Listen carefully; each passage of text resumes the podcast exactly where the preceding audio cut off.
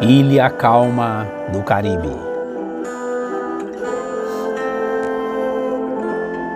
Isaías capítulo 26, verso 3 diz assim: Tu, ó Deus, conservarás em paz aquele cuja mente está firmada em ti, aquele que confia em ti. Os turistas que frequentam um resort na pequena ilha do Caribe chamada Grand Canyon Dizem que ele é a coisa mais próxima do paraíso na terra.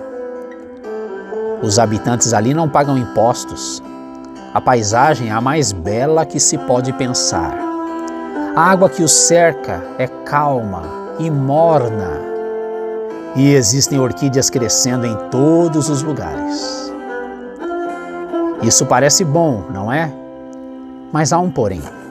Os estudos médicos revelaram que as duas principais doenças sofridas pelos cidadãos do Grand Canyon são a hipertensão e a neurose por ansiedade. A vida em uma praia tropical nem sempre é o que parece ser. Será possível que o estresse e as pressões com as quais lutamos, na verdade, venham de dentro antes de virem do ambiente externo? Sim, é verdade. E essas pressões internas nos importunarão onde quer que estejamos, até aprendermos a lidar de modo adequado com o ambiente interno, de modo a enfrentar o ambiente que nos cerca. Jesus é aquele que nos dá paz mesmo em meio a um ambiente agitado.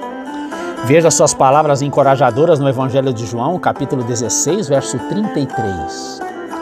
Eu lhes falei tudo isso para que tenham paz em mim.